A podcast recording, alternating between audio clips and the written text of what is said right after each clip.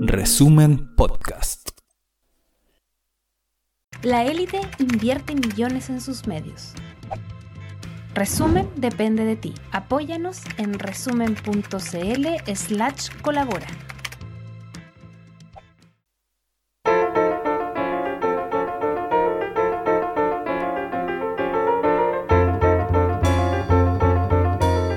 Resumen.cl presenta La crónica de Ruperto Concha. No se trata de ser alarmistas, pero las noticias más concretas y ciertas sobre lo que está sucediendo en todas partes ya están pareciendo un cuento terrorífico, con catástrofes y destrucción por el cambio climático, con miles y miles de personas, incluyendo muchísimos niños, que mueren mientras intentan emigrar a otros países o se mueren de hambre en su país sin emigrar.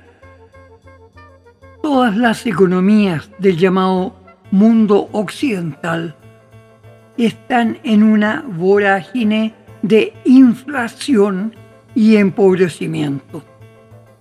Alemania, que era el más poderoso motor industrial de Europa, ahora está abiertamente en recesión.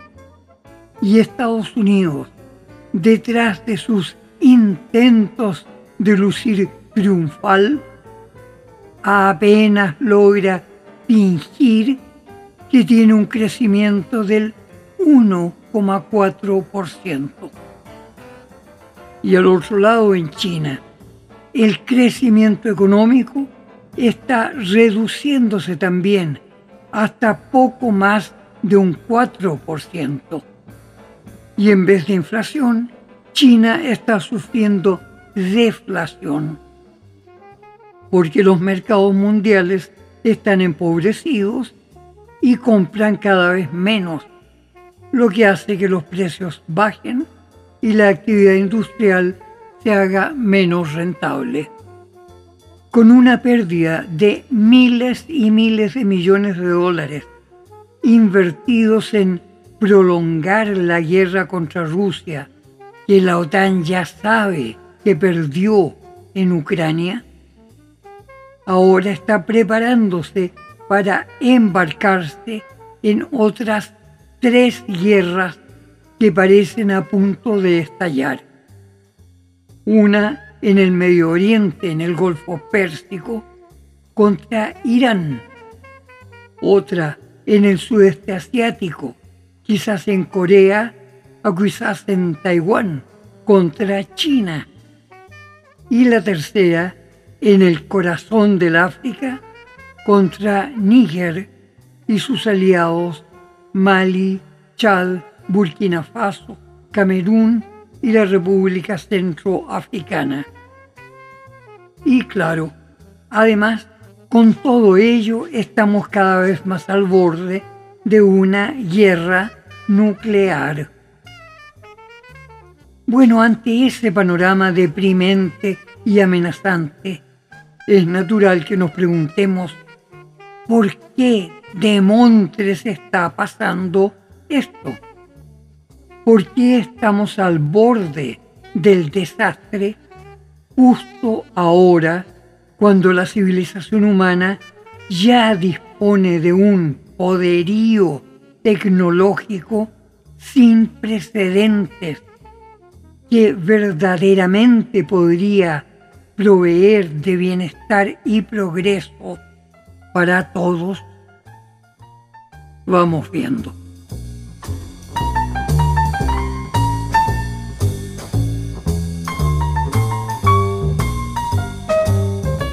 Partamos admitiendo algunas cosas que ya son probadamente ciertas. La primera es el hecho de que en nuestro hermoso y prolífico planeta Tierra, el animal más asesino y peligroso para la vida humana es el propio ser humano. Ningún animal ningún microbio, ningún virus ha matado más seres humanos que los propios seres humanos. Pero siempre fuimos asesinos de nuestra propia especie. Los antropólogos y los arqueólogos han encontrado señales que sugieren que en los remotos tiempos, hace más de 100.000 años, y hasta tiempos mucho más recientes, solo unos 12.000 años atrás, las pequeñas bandas casi familiares que eran aquellas naciones que vagabundeaban por la vastedad del planeta, muy rara vez se encontraban unas con otras.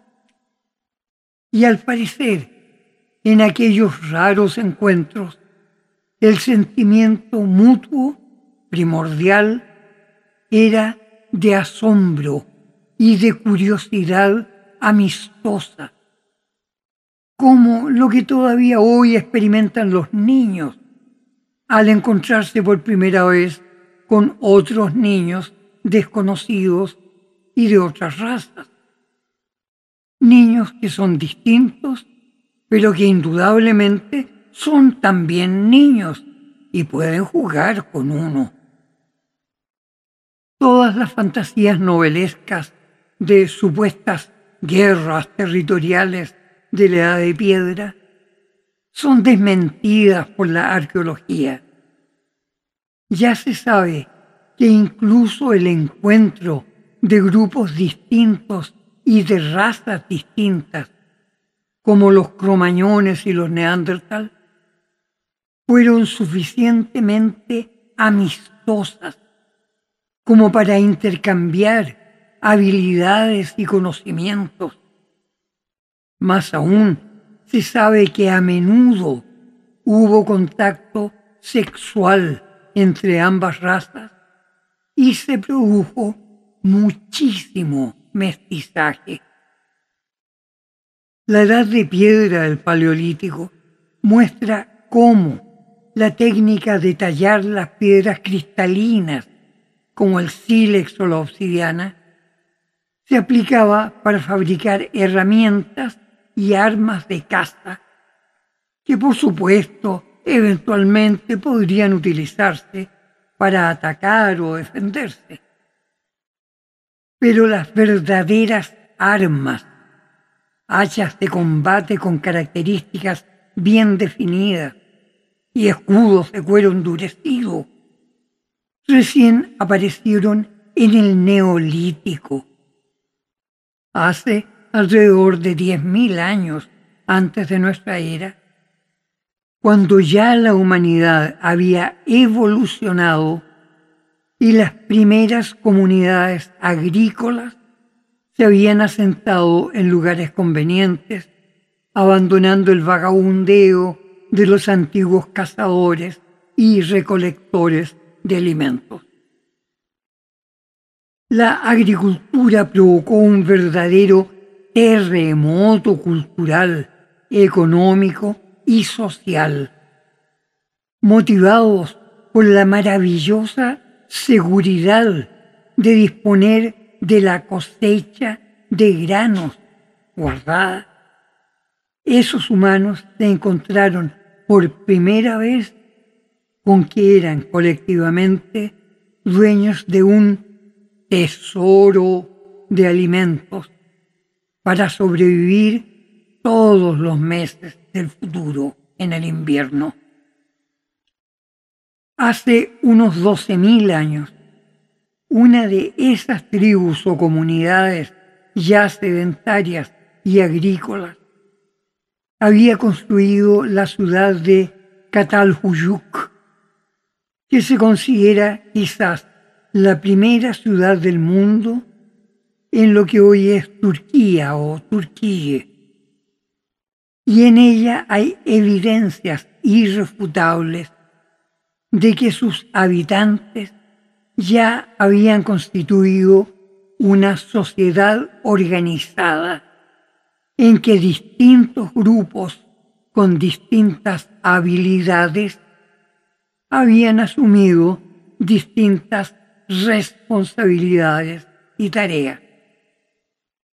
Desde los que se deslomaban plantando y cosechando cereales o haciendo adobes para construir muros y viviendas, hasta los bravucones que se mantenían alerta ante la amenaza de grupos de cazadores vagabundos, hambreados, que soñaban con apoderarse del tesoro de alimentos que la aldea guardaba en su granero colectivo.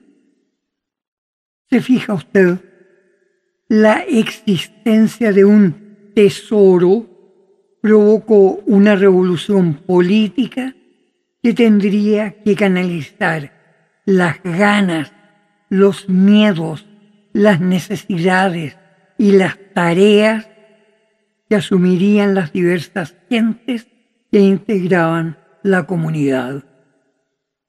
Y eso implicó de inmediato la necesidad de fabricar armas. La evolución de la humanidad al crear un tesoro había creado también la guerra.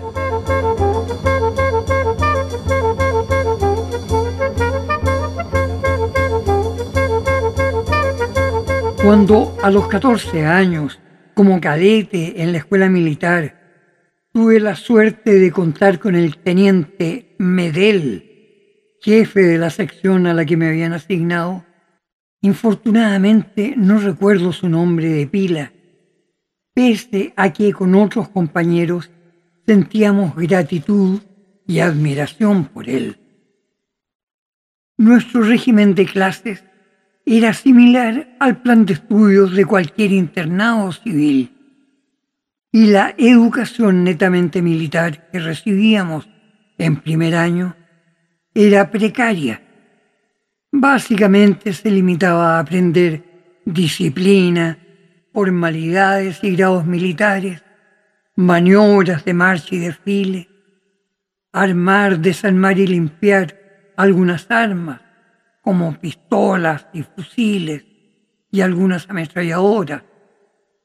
Pero además, con frecuencia, se nos proyectaban películas documentales de acciones de combate real filmadas durante la Segunda Guerra Mundial y la Guerra de Corea.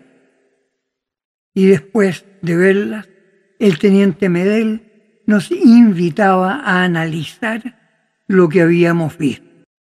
En esas conversaciones, nuestro teniente Medel explicó que la estrategia es la disciplina necesaria para determinar si habrá o no una batalla y cuándo y dónde se daría esta batalla.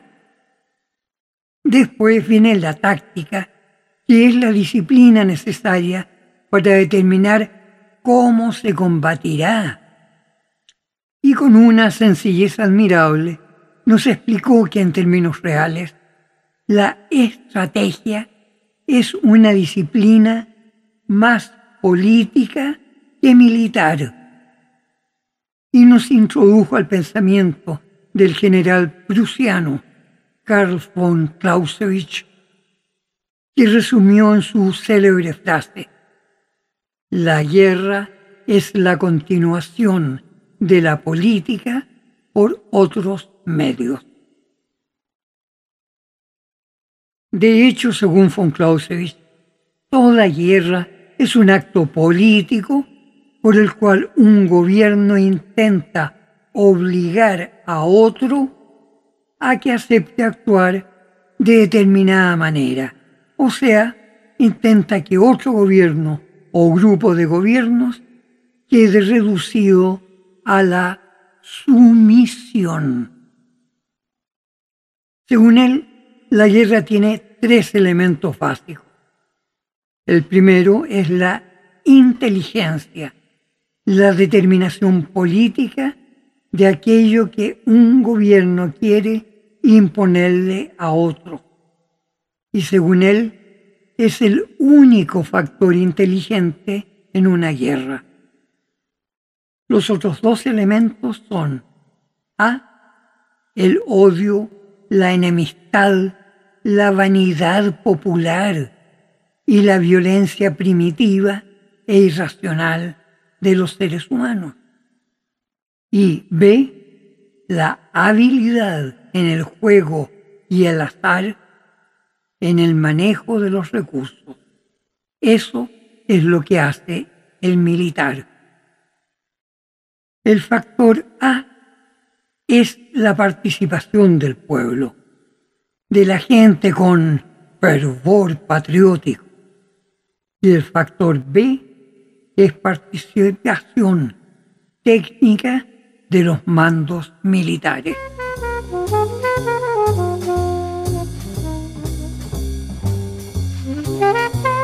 Dos siglos después de von Clausewitz, en Estados Unidos, el antropólogo Lester F. Ward planteó que los seres humanos, por su evolución y su cultura, canalizan la fuerza psíquica de sus emociones, sus apetencias, sus miedos y sus odios. Y esas emociones, apetencias y odios de cada uno se derraman en mensajes, mezclándose y formando una gran aleación, una gran combinación colectiva de energías psíquicas que se va sintetizando y generando una ola emocional de opiniones, una ola que es una fuerza social. Estas fuerzas sociales son de dos clases. Las fuerzas físicas, que cobran su energía en la actividad psíquica relacionada con el cuerpo y buscan obtener placer y evitar el sufrimiento, y tienen efecto en la manera en que la sociedad percibe las cosas relacionadas con el sexo, con la comida y con la vida familiar. La otra clase de fuerza social, según Ward, la llama fuerza espiritual, que obtiene su energía de la emoción que uno siente ante la bondad y la generosidad, ante la belleza que rechaza la fealdad y ante la inteligencia que busca lo que es verdadero y lo que es útil. Así, mediante la comunicación social cada vez más intensa, el mundo emocional de la gente se va amoldando, convirtiendo los sentimientos individuales en una fuerza mayor que llega a convertirse en una poderosa fuerza de opinión pública. Y desgraciadamente esa fuerza de opinión pública puede fácilmente convertirse en una función política cargada de odio y de codicia. Ya en sus últimos tiempos como canciller y jefa del gobierno de Alemania, doña Angela Merkel diagnosticó que, sobre todo en las sociedades supuestamente ultra civilizadas de Occidente, se está haciendo sentir un envenenamiento psicológico que tiende al odio y al racismo pero que a la vez oculta un miedo enfermizo por el futuro. La violencia política comienza a entremezclarse con la violencia criminal.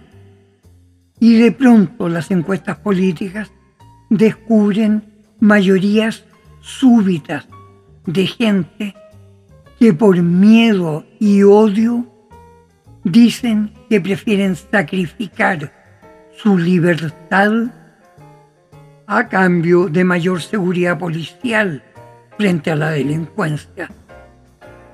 En opinión de Angela Merkel, son muchos los dirigentes políticos que estimulan esos miedos para aumentar y acumular mayores cuotas de poder.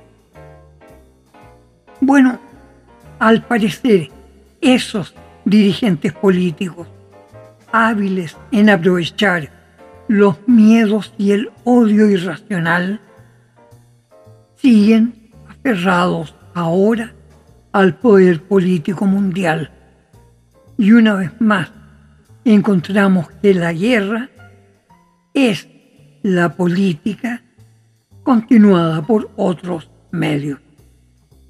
Es decir, las guerras y las amenazas de guerra en realidad son síntomas de una enfermedad mental o espiritual.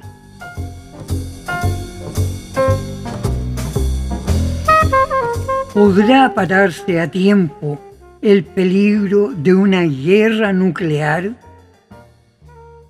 Las mayorías, intoxicadas por las redes sociales, se atreverán a recobrar su derecho a ser diferentes, a no estar a la moda, gastando obedientemente su dinero como la publicidad le dice que hay que hacerlo para no ser raro.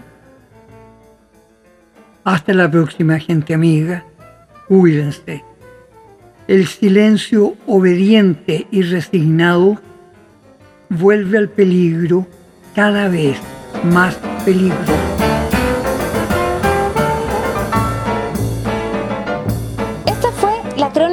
Ruperto Concha de esta semana. Revisa más contenido en nuestro sitio resumen.cl y síguenos en redes sociales.